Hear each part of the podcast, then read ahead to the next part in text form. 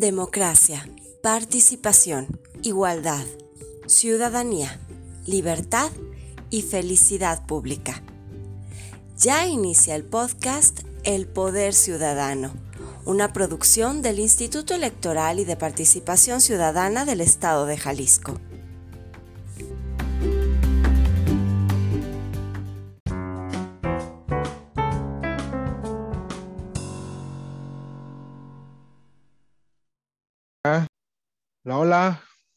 Un saludo para todas y para todos que nos escuchan en esta misión de Poder Ciudadano. Muchas gracias por estar acá eh, y muchas gracias por su asidua escucha en, este ejercicio del Instituto Electoral y de Participación Ciudadana. Les pedimos que nos compartan en redes sociales, que sigan al Instituto en todas las redes sociales. El día de hoy vamos, eh, me acompaña la, directora de, de la Dirección de Género y No Discriminación, María Rosas. María, ¿cómo estás? Hola Carlos, un gusto estar acá participando en este podcast. Un gusto saludar a todas las personas que amablemente nos escuchan. Muchas gracias María. Y justamente el día de hoy vamos a abordar la violencia de género eh, y, voy a introducir el tema. ¿no? La violencia de género contra las mujeres afecta la vida de las, de las mismas en diferentes espacios. Y el espacio público es uno de ellos. La participación política y electoral de las mujeres se ha visto obstaculizada desde el primer momento en la aspiración a participar activamente. Es por ello que en el marco del 25 de noviembre, que es el Día Internacional de la Eliminación de la Violencia contra las Mujeres, este Instituto Electoral tiene a bien compartir este podcast con la doctora Sandra Martínez Díaz Covarrubias, quien nos hablará más a detalle sobre este tema. Y cedo el uso la voz a María, que hoy nos acompaña para que presente a nuestra invitada, María. Claro que sí, es un gusto de verdad tener en este espacio a la doctora Sandra Martínez Díaz Covarrubias. Ella es doctora en Ciencias Sociales por el Centro de Investigación y Estudios Superiores de Antropología CIESAS Occidente. Es consejera, representante de la sociedad civil en el Consejo Consultivo de Transparencia, Información Pública y Protección de Datos Personales del Estado de Jalisco. Fue la primera mujer en presidir el Consejo Consultivo en 2020 además coordinadora del Centro de Investigación y Proyectos para la Igualdad de Género AC, desde donde ha desarrollado proyectos de investigación e intervención sobre violencia política contra las mujeres en razón de género en el estado de Jalisco. Es integrante de la Red de Mujeres Anticorrupción, REMA, del Comité de Participación Social del Sistema Estatal Anticorrupción del Estado de Jalisco y también realiza investigación e incidencia en el tema de migración, movilidad urbana, desde la perspectiva de género y derechos humanos. Gracias por estar acá. Hola María, hola Carlos y a todo el auditorio que nos está escuchando en estos momentos. Eh, gracias por la invitación y un gusto estar aquí con ustedes. Muchas gracias, Sandra. Eh, qué gusto tenerte por acá. Y pues para iniciar en la conversación, ustedes que nos, nos escuchen saben que tratamos de que sea una conversación eh, un poco informal sobre temas realmente serios, como es el que, el que abordamos el día de hoy. Sandra, platícanos, ¿cómo están viviendo las mujeres el ejercicio de sus derechos políticos y electorales hoy en Jalisco, en México? Si tienes una perspectiva global también. Y sobre esa pregunta iniciemos a, platicar. Sí, mira, es, es, una pregunta muy compleja, ¿no? Muy, muy este, eh, retadora también, ¿no? Un poco el, la respuesta. Eh, y bueno, creo, creo que me puedo ir un poco de lo macro a, lo, a lo, más pequeño, ¿no? Eh, digamos, a nivel, a nivel mundial, y eso es un, un dato que a mí siempre me sorprende muchísimo, eh, la cantidad de mujeres que, que, está representada en, las, en los parlamentos, en, las, en, en, los poderes legislativos del mundo, es de un porcentaje de alrededor del 23. ¿no? O sea, eh, eh, podemos decir que, eh, que todavía a, nivel mundial, incluso en países en donde la paridad, de donde la, representación de las mujeres ha crecido y, tiene años, digamos, de avance respecto a ciertos países de Latinoamérica, estas, estas medidas, aún tenemos un panorama bastante complejo en cuanto a la representación eh, eh, de las mujeres en, en, los diferentes poderes eh, en los países. Y bueno, y, ya hablando de mujeres que encabezan gobiernos locales, gobiernos municipales, gobiernos estatales, también estamos mucho, mucho más lejos de la meta, ¿no? Eh, y, bueno, y, hablo de este 23% a nivel mundial porque precisamente eh, nos, nos ubica, ¿no? En donde también estamos como región eh, latinoamericana. Sin embargo, sin duda, los últimos 15 años han sido cruciales para que esto cambie, ¿no? podemos podemos también identificar cómo en la región, en Latinoamérica, hemos avanzado en el tema. Eh, sí, quizás con un poco de, retraso en las discusiones y en los planteamientos de cambiar normativas, de cambiar eh, eh, reglamentos, ¿no? Andamiajes jurídicos para que eso ocurra, pero creo que lo, que lo que yo rescato también del aporte que ha hecho la región latinoamericana, pues precisamente es sobre eh, toda la conceptualización de eh, la violencia política eh, contra las mujeres en razón de género que surge precisamente de la región latinoamericana, ¿no? Y que se ha alimentado también de, de, de, otras realidades de las mujeres también en Latinoamérica, ¿no? Eso, eso me parece importante destacarlo. Eh, eh, en el feminismo, en la teoría feminista, ¿no? Por mucho tiempo, eh, y como en, la ciencia en general, por mucho tiempo primó la visión occidental, la visión más eurocentrista, ¿no? Del, feminismo. Y cuando comienzan a surgir los feminismos más este, nacidos desde Latinoamérica, desde como les decía, otras realidades, ¿no? Que vivían eh, o que vivimos las mujeres en esta región. Eh, ha, sido muy grande el aporte desde ahí y uno de ellos, como les, les mencionaba, creo que ha sido lo, el concepto de violencia política y todo lo que, lo que ha implicado en discusiones eh, prácticas y teóricas. entonces, eh, esto ha permitido, como les digo, ¿no? sí avanzar en, cambiar normativas, en cambiar regulaciones. Eh, y bueno, a nivel, a nivel eh, local, a nivel nacional, pues sin duda todo lo que se ha conseguido como, como parte de la lucha de las mujeres que han llegado a los cargos, ¿no? De las mujeres que, que han impulsado reformas, son, son un, un, área, ¿no? Que sin duda no se hubiera podido avanzar sin esa contribución de las propias mujeres. Eh, el año pasado tuvimos una reforma sobre violencia política, entonces, bueno, pues eh, todavía estamos, ¿no? Eh, evaluando y, dando como, como las primeras reflexiones también de, estas, de estos cambios en el, en, en el andamiaje jurídico, pero sin duda creo que em, estamos en un momento crucial y en un momento importante para hacer balance también de esta parte y, el ejercicio de los, de los derechos creo que, que está siendo, claro, mucho, mucho mayor que en otras épocas, sin duda, pero también eh, eh, con retos nuevos y con, y con desafíos eh, que todavía estamos, estamos analizando. Sí, ya lo mencionaba Sandra, que se dio un paso trascendente a lograr la reforma en materia de violencia política contra las mujeres en razón de género a nivel nacional y luego la armonización en los estados.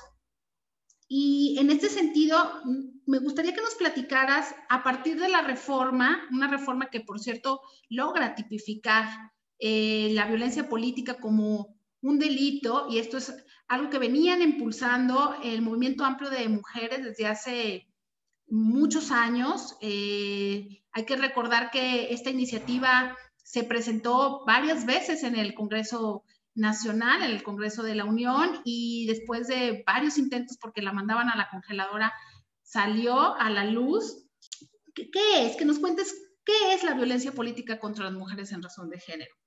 Sí, gracias. Bueno, pues tenemos una definición, eh, digamos, eh, ya en la ley, ¿no? En la ley de acceso eh, de las mujeres a una vida libre de violencia, que es, digamos, la ley general en donde se explicita la definición de esta, de esta violencia y se incluye también como, ¿no? Como un tipo de violencia este, aunada a las que ya, ya existían, digamos, en la ley y que están este, bajo esta lógica de sanción y de poder identificar ¿no? que las violencias que viven las mujeres. Y, eh, eh, y, bueno, básicamente podríamos decir que la violencia política contra las mujeres en razón de género es toda acción, omisión o incluso tolerancia a, basada en elementos de género y ahorita vamos a platicar o profundizar sobre justo ese, ese término. Eh, que se ejerza en esferas privadas o públicas y que sobre todo el, el, elemento también importante es que tiene por objetivo, ¿no? O esta, esta, estas acciones, omisiones o tolerancia anulan, limitan o menoscaban el ejercicio de los derechos eh, políticos eh, y electorales, en su caso, de las mujeres, ¿no? Son, son como tres, eh, podríamos decir, tres elementos, ¿no? Que exista un, un elemento de género, es decir, que este, este tipo de violencia haga una relación directa con el hecho de ser mujer para, la, para ejercer esa, esa violencia, eh, que además menoscabe algún derecho político y eso es, importante también eh, identificarlo porque eh, dentro de los derechos políticos hay, hay muchas aristas, ¿no? Incluso ir a votar sin ninguna presión es un derecho político y que todavía muchas mujeres no pueden hacerlo en, en total autonomía y en total libertad. ¿no? Este, todavía eh, nos encontramos casos de mujeres que son obligadas por las parejas sentimentales, por el papá, por el hermano, por el este, vecino, a votar por en cierto sentido. Eso es también un tipo de violencia este, política, ¿no? Entonces, bueno, em, y, finalmente, ¿no? Este, también decir que no solo, como les decía, no solo se inscribe en los procesos electorales, que es a veces cuando más hablamos de violencia política y de casos, eh, pero en realidad eh, este tipo de violencia se puede manifestar en cualquier momento de, eh, del, digamos, de la participación de las mujeres e incluso puede, puede manifestarse en mujeres que no, que digamos, no están ocupando un cargo, como les decía, ¿no? Puede ser incluso el, el el menoscabar un derecho en el sentido de, mujeres que quieren participar o que tienen la, la, intención de participar y se les menoscaba ese derecho por eh, eh, cuestiones de género. Por ejemplo, eh, recuerdo mucho el caso de una, de una compañera que nos preguntaba que si era violencia política el hecho de que ella quería ser candidata y le hubieran dicho que no porque era una mamá independiente y porque su maternidad le iba a, impedir, digamos, tener una candidatura y hacer una campaña. Por supuesto, ¿no?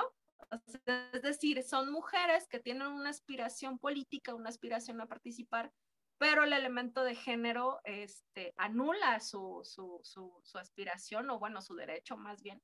Y eso sin duda es, es, constituye ¿no? una manifestación de este tipo de violencia y bueno, esos serían como los elementos que yo creo más importantes a destacar eh, sobre el, concepto. Oye, y en esto que hablas del, elemento de género, que es como un debate más amplio y que tiene como muchísimas aristas, ¿nos podrías decir cómo identificar ese elemento de género? Y, hablemos quizá en, entre la gente que nos escucha, que, que, no está tan, tan familiarizada con el tema, con la agenda, eh, algunos ejemplos de cómo está bien identificado el elemento de género y dónde está mal identificado el elemento de género. Sí, esto es muy importante y creo que todavía es un reto para, para, eh, para poder seguir discutiendo, ¿no? Incluso en, en cuanto al, a lo que significa que sea por razones de género y lo que implica, ¿no? Lo que cambia, digamos, este, dentro de, incluso de la, de la normativa que ahora tenemos. Eh, el elemento de género se refiere a todo lo que tenga relación con, eh, digamos, con el hecho de eh, las, las diferencias que hay también de las ideas, las creencias, las construcciones sociales que tenemos respecto a hombres y mujeres, ¿no? Es, es decir, este, nosotras hablamos de género, también hablamos de estas de, eh, ideas que hemos preconcebido o que culturalmente tenemos todas y todos respecto a lo que corresponde a las mujeres y respecto a lo que corresponde en teoría a los hombres, ¿no? Y eso es algo, que, algo aprendido, es una construcción social, diríamos, en el argot sociológico, ¿no? Esto es, es algo que se ha construido de la sociedad. Y por ejemplo, incluso no es lo mismo hablar de lo que eh, nosotras o nosotros pensamos como masculino, femenino en nuestra sociedad que está altamente este, influenciada por el occidente, que lo que significa ser eh, mujer y hombre en otras culturas, incluso en el mundo, ¿no? En culturas más hacia Asia, africanas, en culturas originarias incluso de, de, otros países. Este, es decir, entonces esto se construye socialmente. Y una de las cosas que se ha construido a, la imagen de la mujer, de las mujeres en general, es que pertenecemos al ámbito privado, es decir, a la familia, a la casa, a las tareas de crianza de las hijas y los hijos, a las tareas de cuidado, ¿no? Que no pertenecemos a la esfera pública, que en este caso corresponde al, espacio político, ¿no? Entonces, por muchos años ha sido muy natural ver a, varones eh, ejerciendo el poder, siendo presidentes, siendo gobernadores, siendo em, eh, regidores. Sin embargo, no ha sido así para las mujeres. Entonces, este elemento de género precisamente se relaciona con el hecho de eh, estas ideas, estos prejuicios y estereotipos que terminan en un menoscabo de derechos. Es decir, como les mencionabas hace, hace un momento, eh, difícilmente a un hombre que es padre le dirían, no, tú no puedes ser candidato porque tu paternidad no te va a permitir participar en la campaña, ¿no? O sea, eso nos suena muy absurdo, ¿no? O algo que difícilmente pasaría. Eso es un elemento de género precisamente. ¿Por qué para las mujeres sí es, es, es un impedimento en la, en la idea o en esta construcción el hecho de ser madres, ¿no? El hecho de, de, ejercer una maternidad. ¿Por qué, ¿Por tendría que ser un, un impedimento para trabajar, para estudiar, para competir por un cargo público? ¿No? Es, es decir, hay, hay ahí un elemento de género. Eh, eh, y, por, y, y, esta es una forma que quizás es muy sencilla de, de, observarlo, ¿no? Hacer ese contraste. Cuando hay un argumento de, que, interviene un elemento de género, lo cambiamos así, lo pusiéramos con un varón. Y entonces ahí vemos la diferencia, ¿no? Y de lo absurdo que suena decirle a un varón, no, pues es que eres papá, no vas a poder con la campaña. ¿no? Esa es, esa es una forma muy sencilla, digamos, ¿no? De, de poder eh, identificar inicialmente un elemento de género. Hay, otros, hay otras formas que son muy sutiles y muy sofisticadas de, de identificar, ¿no? Y, que son un reto también de, de, argumentar porque hay un elemento ahí de género, pero digamos, eso es una forma muy sencilla de hacerlo. Eh, otro ejemplo, eh, quizás que te, que te diría, es muy común, ¿no? Y lo seguimos viendo y pasó en la, en la elección que acaba de ocurrir en, en, junio, que se sigue asociando a las mujeres con, eh, con los hombres en, relaciones sentimentales o eh, eh, de su vida sexual o privada y que por ello están en cargos públicos o por ello están en, en las candidaturas de, ¿no? de cargos de elección. Y eso siempre ha sido una constante, ¿no? O sea, decir que las mujeres están en, en, esos puestos o en esos espacios porque tienen una relación sentimental o sexual o erótica, de lo que sea, con un hombre eh, que les da ese espacio. Y bueno, pues ustedes pregúntense, ¿eso se hace igual con los hombres? Pues no, ¿no? O sea, a los hombres nunca se les cuestiona si son parejas, si son eh, si mantienen una relación este, amorosa o, afectiva con alguien para estar en un puesto. Y que sin duda eso también pasa, ¿no? No es que no pase, claro, eso sucede. Pero digamos, el elemento de género es precisamente que eso se utiliza para eh, deslegitimar o eh, quitarle a las mujeres esta parte de decir, bueno, llegó por capacidades, por eh, inteligencia, por sus propios méritos, sino que siempre, sino que hay una relación que le quita a la mujer esta parte de eh, como si no fuera por ella misma capaz de llegar a los, a los espacios. Y eso no se hace con los hombres. ¿no?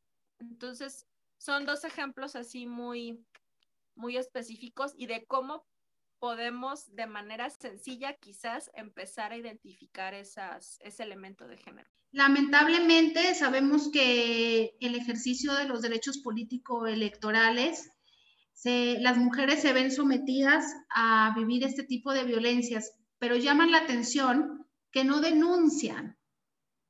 ¿Por qué crees que no denuncian la violencia política?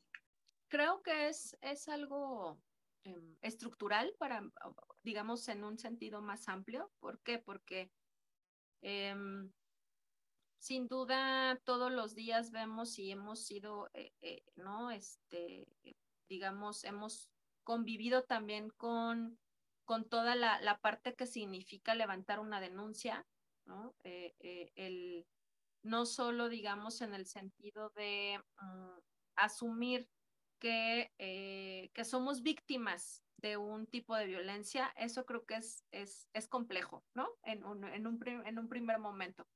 Em, porque tenemos esta idea de que la víctima es alguien débil, es alguien que no se supo defender, es alguien que este, permitió que se le hiciera eh, o se le ejerciera violencia, ¿no? Todavía también hay muchos, eh, muchas ideas muy encontradas respecto a, lo que significa ser víctima en un, en un, en un contexto como el nuestro, ¿no?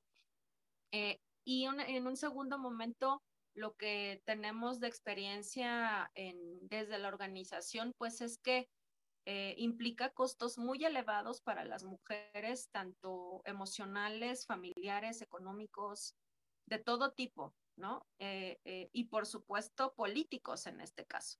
A las mujeres que, denuncian en muchos sentidos y cuando las personas agresoras se encuentran en los mismos círculos del partido, de las dirigencias, de los movimientos, ¿no? De las este, alianzas políticas, pues para las mujeres prácticamente significa renunciar a su trayectoria o a su a su este, formación política, ¿no? En muchos sentidos.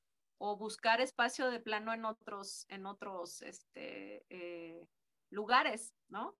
Eh, donde puedan ejercer sus liderazgos. Eh, y, y, claro, y los altos niveles de impunidad sabemos que existen para, para la, la, el acceso a la justicia de las mujeres sobre todo, ¿no? Este, también desincentiva muchísimo la parte de la denuncia, ¿no? Hay, hay, un, hay un costo también importante porque eh, muchas mujeres eso, eso, esa es la idea, ¿no?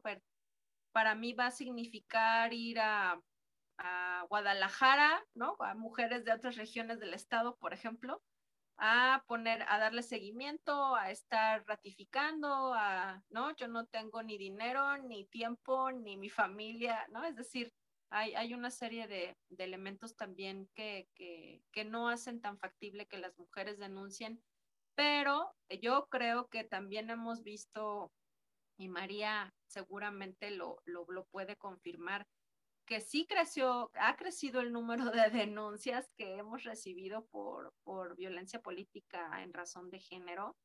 Y eso, bueno, hay que analizarlo también, ¿no? Y ver de qué forma no eh, eh, contribuimos a que eso sea, digamos, este, no, digo, ojalá que no recibiéramos tantas denuncias ni, ni que se ejerciera esa violencia, pero en la medida también en que logremos transmitir que sí va a haber consecuencias para ese tipo de actos, pues las mujeres también creo que van a, van a, tener también más confianza institucional, ¿no? Y, de acuerdo. Eh, tener ese tipo de, señalamientos más, más eh, documentados también. De acuerdo. Oye, y Sandra, te, hago una siguiente pregunta como en, dos pistas, ¿no? Eh, que, más o menos se complementan. En primer lugar, eh, ¿qué, le dirías a las mujeres que están sufriendo o han sufrido violencia política? Pero también van en el camino de, pues en caso de sufrir violencia política, ¿qué hay que hacer? Pues, ¿no? O sea, ya, ya lo vas vislumbrando, ¿no? Esto de la denuncia y esto también del, trabajo que hay que hacer las instituciones, pero ¿qué les dirías a estas compañeras que han sufrido violencia política? Y en caso de sufrir violencia, ¿qué hacer? Sí, pues eh, primero, como el primer mensaje es, este, no es el costo, y creo que esa es una frase, una frase muy potente que nos sigue eh, eh, llegando mucho. El, el, costo de la participación política en cualquier ámbito, en cualquier espacio para las mujeres, no tiene que ser la violencia, ¿no? De ninguna manera. Es decir, no hay que aguantarse, no hay que, ¿no? Es tolerar, no, no es necesario este, sufrir todas, todas las consecuencias que tiene el ejercicio de esta violencia para estar en un, en un, en un lugar, ¿no? Tener una aspiración política. Y, y, eso también es lo que se intenta hacer con todos estos cambios y estos empujes que, que se han tenido para sancionar estas conductas. Eh, y a veces normalizamos muchísimo la violencia en los espacios políticos. Eso es un reto todavía y, quienes y quienes han sentido que han sido violentadas, también decirles que, que no es normal, ¿no? Que de verdad ese no, ese no tendría que ser el camino. Y esa es una apuesta que también tenemos que hacer, a que los espacios de, de, de políticos y estos espacios dejen de normalizar la violencia, ¿no? Ese es, creo que esa es una de las cosas que, que también tendríamos que, que, estar empujando, que estar discutiendo de cómo hacemos que esos espacios dejen de ser tan violentos. Sabemos que lo son, ¿no? Pero entonces, ¿cómo hacemos para que eso cambie y no seguir normalizando las conductas?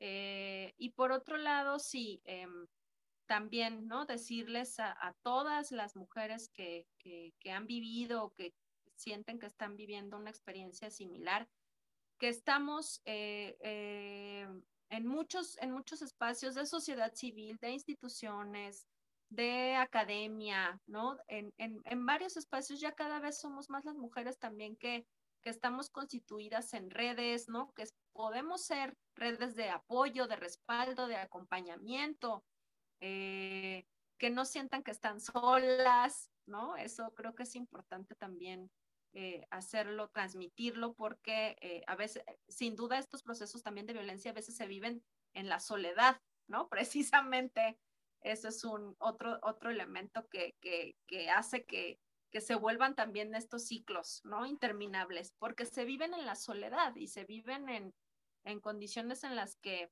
nos han convencido de que, de que las locas que pensamos que estamos sufriendo violencia somos solo nosotras, ¿no? Entonces, que sepan que no están solas, que sepan que ya hay muchos grupos, ¿no? Que, que podemos acompañar y, y, y, apoyar, ¿no? Como red a, a estas mujeres. Eh, y sobre todo, bueno, ¿qué hacer? Eh, depende mucho del caso, ¿no? Depende mucho de, como te decía, si ya es una mujer que es una, una legisladora, una alcaldesa, una regidora, o si es una mujer que tiene aspiraciones de eh, de, contender, es decir, ¿no? Varía mucho, digamos, el, proceso que hay que seguir cuando se vive una, una situación de violencia política, si es que ya está ejerciendo un cargo o si es un, un proceso electoral, pero bueno, digamos, la, la, forma más o digamos la, la ruta que yo, que yo eh, plantearía, pues es informarse, ¿no? Acercarse justo a, a toda la parte que ya existe sobre eh, eh, instituciones que atienden la violencia política, el mismo IEPC, el INE, los tribunales y también acercarse a sociedad civil, ¿no? Como, como nosotras, como otras compañeras que trabajan también con el acompañamiento a casos. Eh, en, las, en las redes sociales, ¿no? Hay, hay ya, por fortuna, también mucha información en, en, en, la web, ¿no? En, de, abierto de, consulta pública. Entonces, eh, sobre todo eso, ¿no? Quizás eh, acercarse a información, identificar si, si, si hay conductas que, que puedan ser violencia política y recurrir a las, a las instancias, les digo, si no, si no son institucionales, pues a las de sociedad civil, que, que, que habemos por fortuna también ya varias. Muchas gracias, muy interesante, Sandra. Eh, bueno, para ya cerrar con estas preguntas, que nos pudieras platicar, ¿qué otra cosa podríamos hacer para dejar de normalizar este tipo de violencia? porque sabemos que mm, todavía hay compañeras al interior del Estado que participan y que no alcanzan a darse cuenta que están sufriendo. ¿Qué podríamos hacer? Pues bueno, yo creo que, que desde los, los, diferentes sectores que estamos involucrados en, en poder visibilizar y, tratar de erradicar estas, estas prácticas, yo sigo pensando en que los procesos formativos y los procesos de creación de redes y de este, alianzas son fundamentales. Eh, creo que eh, eh, la parte de llevar la información, de proporcionar ¿no? Este, herramientas, de proporcionar alternativas para informarse, para atender, para acompañar, es sin duda lo que, lo que, lo que ha funcionado también, ¿no? Creo que también viéndolo hacia, hacia atrás, de, de, cómo llevar el mensaje, de cómo transmitir, ¿no? Que estas, que estas violencias no, no, no deberían de ser normales, pues es a través de, de ir, de hablar con las mujeres, ¿no? De estar en los territorios, de conocer las propias experiencias, de intercambiar esas experiencias eh, eh, y sobre todo, como les, les, decía, no construir, digamos, una también una narrativa distinta de, de, cómo se está viviendo el ejercicio de los derechos para las mujeres en muchas regiones del país eh, y en específico de los derechos políticos como sí como una oportunidad también de redefinir incluso la misma vida pública de, de, de, de las de, los lugares, ¿no? Como les decía, es decir, cómo cómo empezamos también a redefinir esos espacios y a contar nuevas narrativas y nuevos lenguajes y nuevas formas de, hacer política incluso, ¿no? Desde el, desde eh, el acompañamiento, la solidaridad, la no violencia, ¿no? Este, sí la competencia, sí la capacitación, sí la formación de habilidades, por supuesto, ¿no? Pero que eso no signifique eh, violentar o discriminar a, grupos o a personas o a mujeres en este caso en específico, yo creo que sí sigue siendo una buena apuesta el, la, el impulso de los procesos formativos y de la creación de redes, ¿no? Y de poder estar este, al pendiente de, regiones o de, de, grupos que están eh, quizá más alejados de, geográficamente o no, por condiciones de contexto. Mm, y, esto, ¿no? Como tener eh, eh, alianzas muy específicas con las instituciones, con sociedad civil, con academia, sectoriales, ¿no? Que nos permitan también avanzar en atender y en poder identificar estas conductas y, en todo caso sancionarlas cuando, cuando sea correspondiente. De acuerdo. Pues bueno, vamos a un corte institucional para seguir con la interesante plática con la doctora Sandra y seguimos aquí en su podcast Poder Ciudadano.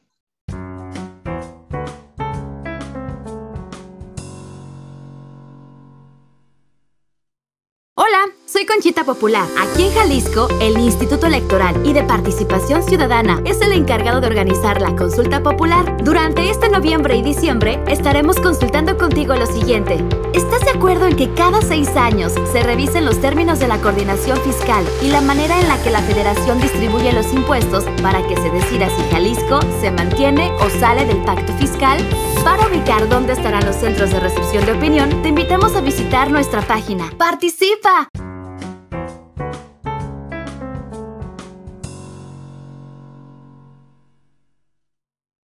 Seguimos aquí en, Poder Ciudadano, platicando con la, doctora Sandra Martínez. Eh, hago un resumen y unos pequeños eh, invitaciones a la reflexión que nos ha hecho la doctora para quienes, este, para, para, reconducir la conversación hacia las preguntas rápidas que María nos va a ayudar de hacer al final. Eh, aunque se han identificado varios avances, nos platica la doctora, aún tenemos un panorama muy complejo y, y muchos retos por delante, ¿no? En lo local incluso estamos mucho más lejos de llegar a, esta meta de, la igualdad de, género y de derechos políticos y de agendas. ¿no?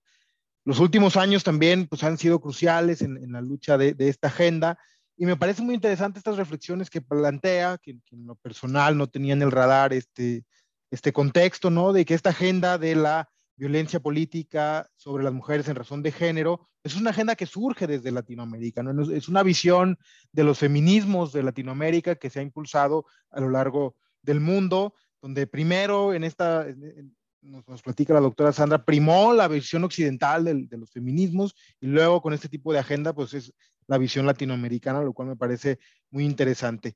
Sobre la, reflexión de cómo identificar la violencia política en razón de género y el elemento de género, pues también eh, nos hace unas reflexiones, ¿no? Que el elemento de género, pues todo lo que se relacione con las diferencias sociales entre hombres y mujeres, y nos pone un ejemplo muy ilustrativo de cómo es que hay que identificar esto, eh, por ejemplo, cuando algo suene absurdo, si lo referimos para un hombre, pues seguramente ahí trae un elemento de género eh, y refiriéndonos evidentemente a la violencia política y al menoscabo de los derechos políticos. También me parece fundamental la reflexión que plantea, que tampoco, tampoco es, un, es un matiz que yo, que yo tenía en, el radar, que pues la violencia política en razón de género también la sufren, la sufren las mujeres en la vida cotidiana, incluso en el derecho al sufragio, en el derecho a votar, y esto también es un, es un ojo que debemos de, poner como, como institución eh, y, como sociedad en general, ¿no?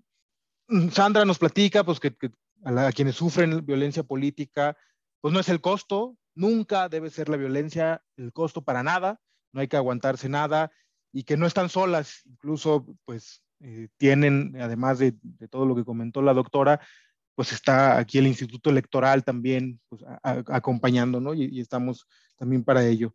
Eh, no se debe vivir en soledad, ni esta violencia ni ninguna otra violencia, y, hay que generar las redes, ¿no? Hay que estar pendiente de las regiones fuera de la zona metropolitana, en todos los temas, pero en este mucho más, ¿no? Con, con, esto que hablabas de los obstáculos de la denuncia y eso, pues es un tema que estar al pendiente fuera de la zona metropolitana porque es ahí donde sus, pueden suceder más casos eh, de violencia.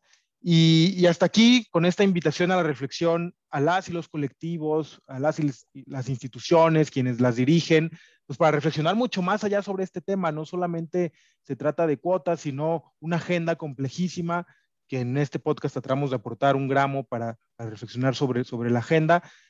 A eso nos invita la doctora Sandra. Muchísimas gracias. María, ahora sí, con, con las preguntas rápidas que no son de examen, aunque parecieran este, ayúdanos con ellas.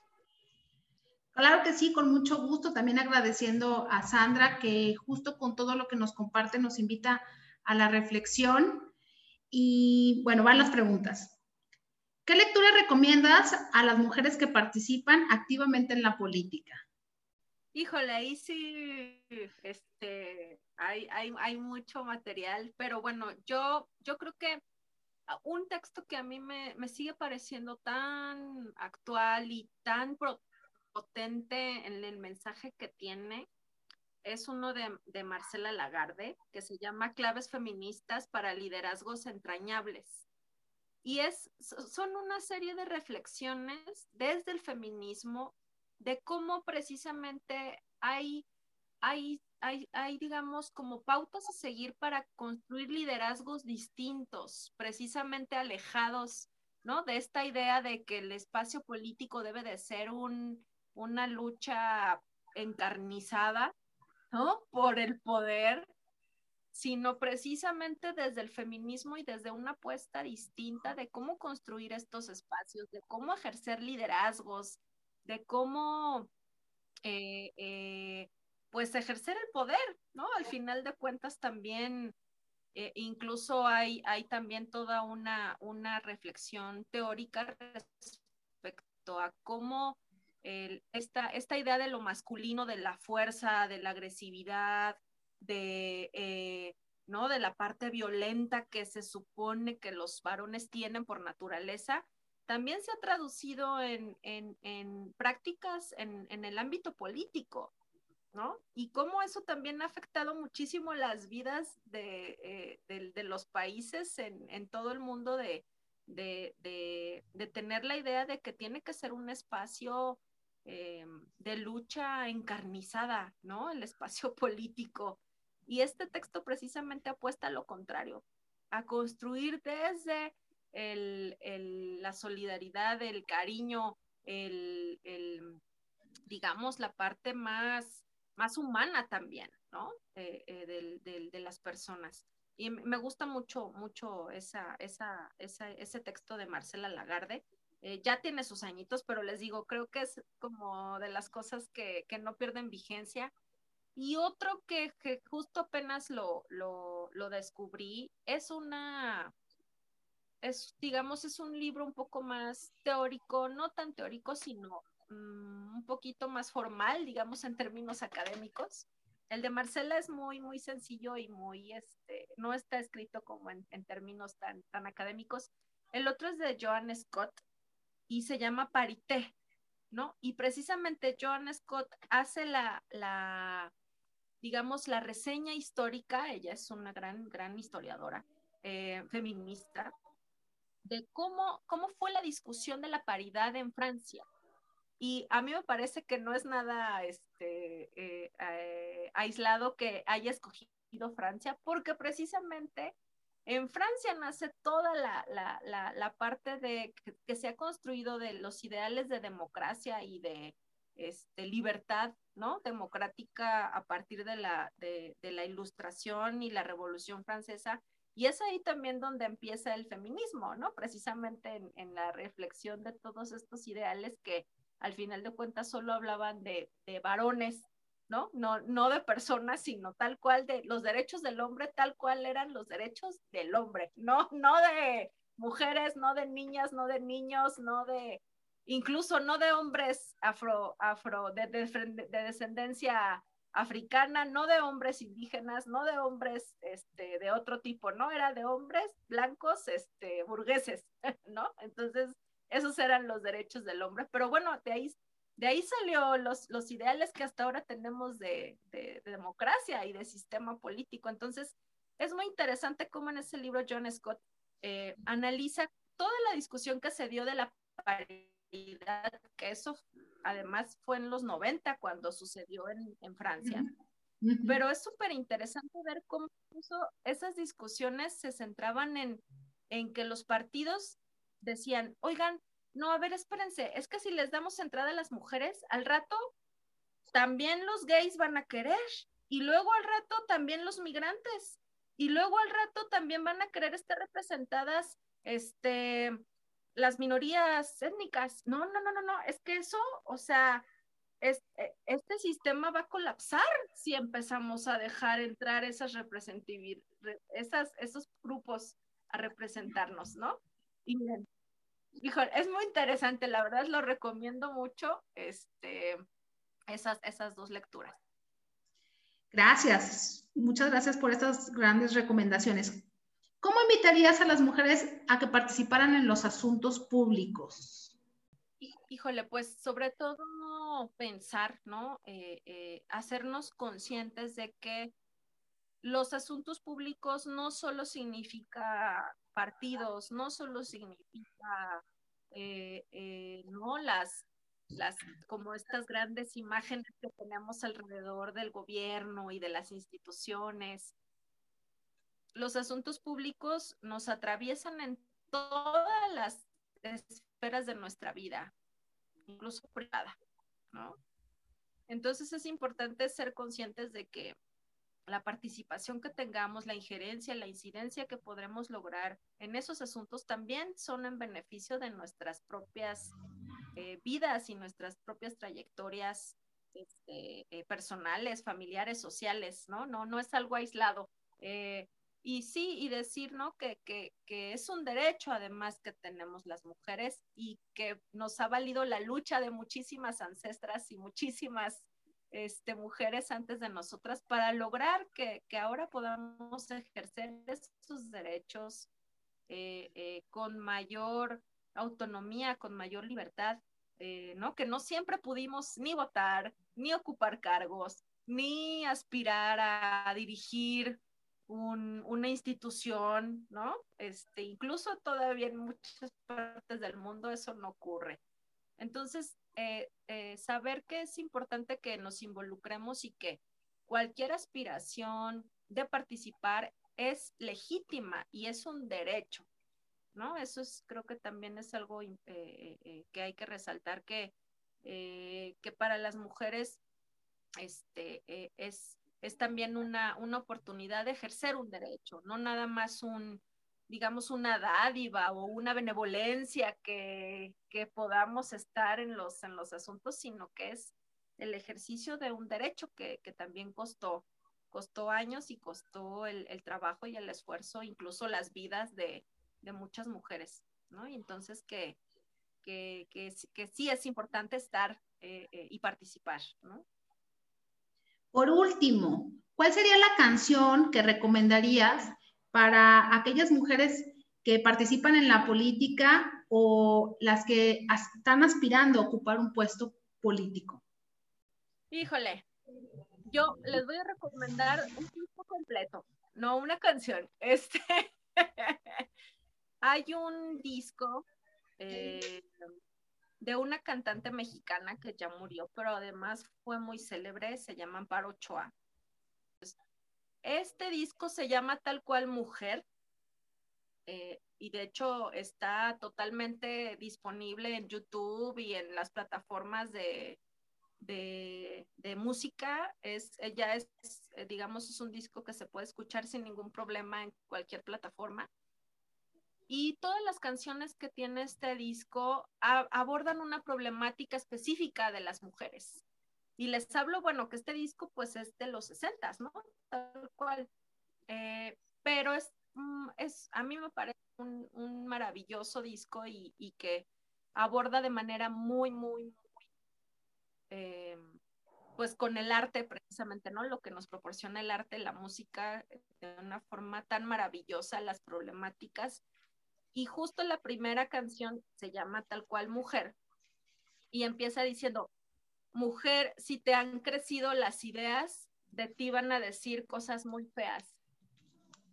Y es tal cual, ¿no?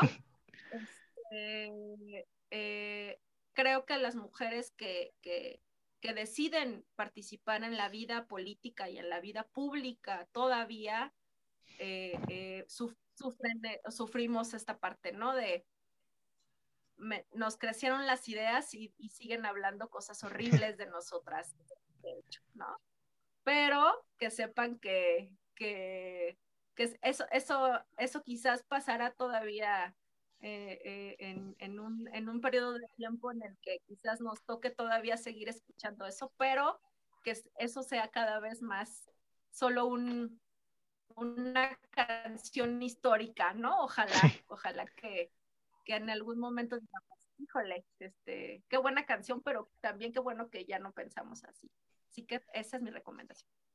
Muchas gracias, pues ojalá que así sea. Y muchas gracias Sandra y María por, por este espacio, por sus reflexiones, por la conversación que ha sido muy rica. Y muchas gracias a las y los escuchas, que donde quiera que estén, reflexionen sobre este tema. Y nos vamos eh, en este podcast escuchando la canción que nos recomendó Sandra, un pedacito, y ustedes este, escúchenla, descárguenla. Nos vemos en la próxima. Muchísimas gracias, Carlos. Muchísimas gracias, Sandra, por compartir tan generosamente y de manera tan soloraria todos tus conocimientos y tu experiencia. Hasta luego. Gracias a ustedes. Saludos. Gracias.